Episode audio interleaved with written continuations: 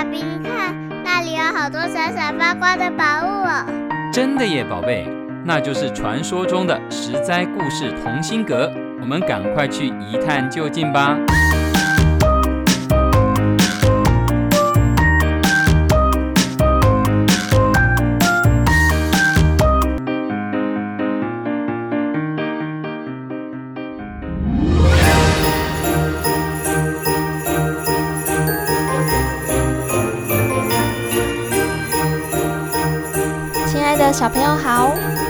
来到十灾故事同心阁。我是口袋里装满惊奇故事的微糖姐姐。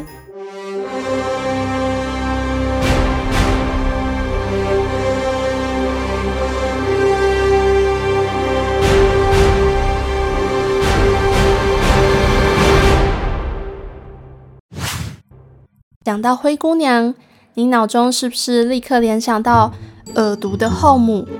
坏心的姐姐，好心的神仙教母，以及美丽又善良的灰姑娘呢？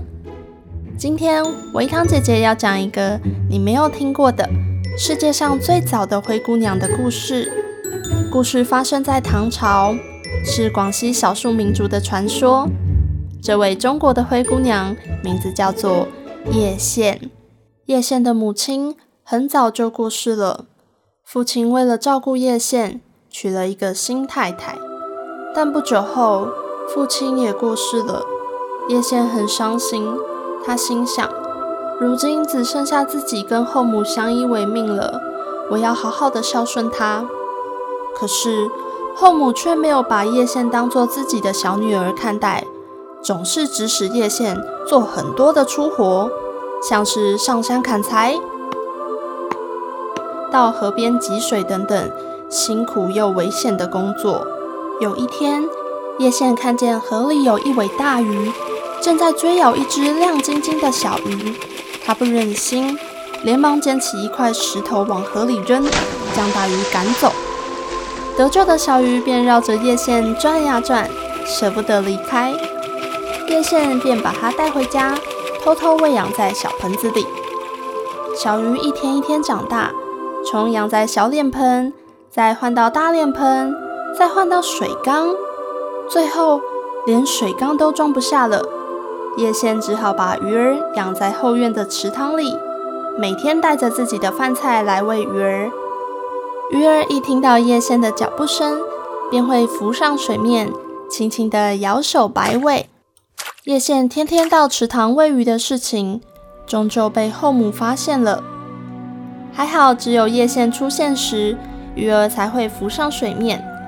于是赫母想出了一个新绝招，她假意的做了一件新衣裳给叶县，骗他说：“乖女儿啊，你养家这么辛苦，妈妈帮你做了一件新衣裳，把旧的换下来吧。”又说：“女儿啊，我听人说百里之外有一道灵泉，喝了能够延年益寿，你能帮妈妈去取点泉水吗？”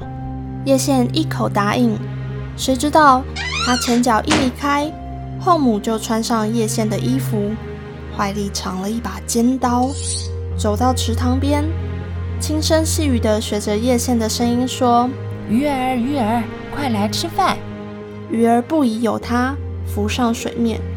接着，悲惨的事情就发生了，后母手起刀落，把鱼儿给宰了。煮成鲜鱼汤喝下肚，并把吃剩的骨头随手埋在了后院。叶县回家找不到鱼儿，隐隐约约知道发生了什么事，他难过的跑去郊外大哭一场。这时有个声音对他说：“叶县，叶县，不要哭，鱼儿埋在池塘边。叶县，叶县，快回家。”鱼骨为你把梦圆。叶县赶忙回家，找到了鱼骨头，悲伤地说：“妈妈总是嫌我烧的菜不合她的胃口。如果我每天都能做出一桌好菜，你就不会死了。”话没说完，叶县手中的鱼骨猛然窜起一丈金光，金光散去后，一桌热腾腾。香喷喷的饭菜就摆在了叶县的面前。哦，叶县明白了，鱼骨头有着奇妙的法力，想要什么，它都能够变现哦。过了不久，皇宫即将举行庆典，全国上上下下所有人都能够参加。可是后母叫他看家，不许他出门。叶县失望极了，他对鱼骨说：“鱼儿，鱼儿，我也好想去参加庆典哦，好想去亲眼看看皇宫。”小鱼骨发出金光，转眼间，叶县身上的粗布衫、旧草鞋全部都消失不见，换上了一袭漂亮的湖水绿绞纱裙，脚下踩着细致轻柔的金缕鞋。脱胎换骨的叶县来到了皇宫。便吸引了一位与叶县年纪相仿的男孩来逗他说话。男孩说自己名叫罗安旺，两人相谈非常愉悦。美丽的叶线引起了大家的目光，远远的后母也发现了。两人四目相交，彼此又惊又疑。后母想，看起来是叶线，但他哪里来的衣服跟鞋子呢？嗯，糟了。妈妈该不会把我认出来了吧？慌张的叶线赶紧跑回家，连声再见也来不及跟罗安旺说，连脚上的金缕鞋掉了一只都不知道。后母上气不接下气地追进门，却见叶县揉着眼睛从房里走出来，身上依然穿着粗布衫与旧草鞋。咦，妈妈，你怎么回来了？庆典结束了吗？后母愣了一下，说。没什么，我只是回来提醒你好好看家。庆典还没结束呢，我还要回去。把妈妈送出门，叶县松了好大一口气。啊啊！她将绞纱裙与剩下一只的金缕鞋藏到了床底下。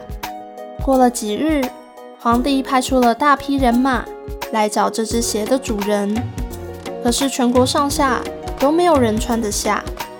最后找到了叶县家，在众人与后母的注视下，叶县的小脚轻巧地套进了鞋子里。后母惊讶地大喊：“怎么可能？这个脏丫头怎么可能有这么好的东西呢？”领队和颜悦色地对叶县说：“这鞋是你的吗？”叶县点点头说：“我还有另外一只。”他回到房里。换上绞纱裙，踏着金缕鞋，众人一见，惊呼地说：“哇，这一定就是陀汉王要找的人了！快请跟我们回宫吧。”原来啊，叶县在庆典里遇见的罗安旺不是别人，却是受到皇帝的邀请，远道而来的陀汉国王。他对叶县念念不忘，委托皇帝为他寻找遗落金缕鞋的神秘女孩。他要迎接她做陀汉国的王后，在皇宫里举行盛大的宴会后，叶县准备前往陀汉国。他放心不下后母，便将鱼儿的种种神奇事迹一五一十的都告诉后母，又捧出鱼骨交给他。后母看着手中的鱼骨，既兴奋又懊恼。兴奋的是，从此以后自己想要什么就能有什么。懊恼的是，叶县居然把这个秘密给藏这么久。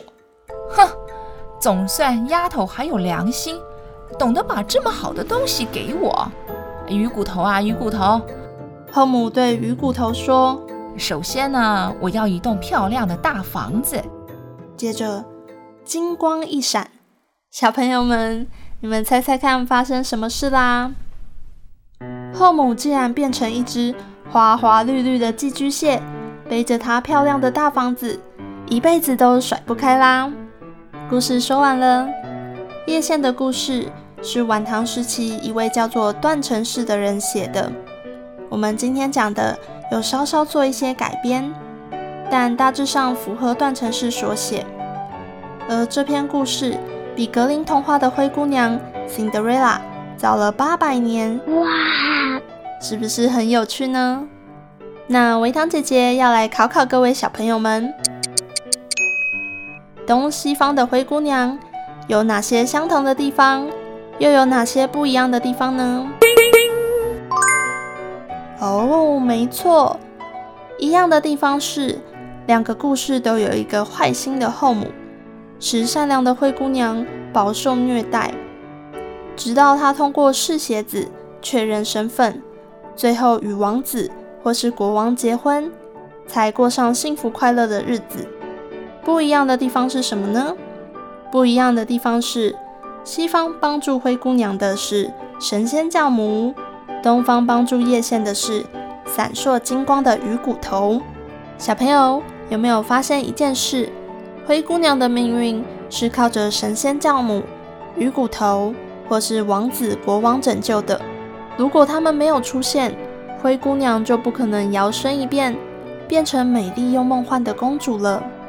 那是因为早期的女生不能像男生一样，可以出去闯荡，做出一番事业。必须要嫁到好人家，才能够保证自己的幸福。而今天的社会，每个人都可以靠自己的能力做自己想要做的事情哦。小朋友，你就是自己的神仙教母，自己的鱼骨头。在这边祝福各位小朋友们，累积自己的能力，有善良的本质，又有判断事情的标准哦。今天的故事就分享到这边，实在故事同心阁。我们下个故事见。以上由实在实在网络教育学院制作播出。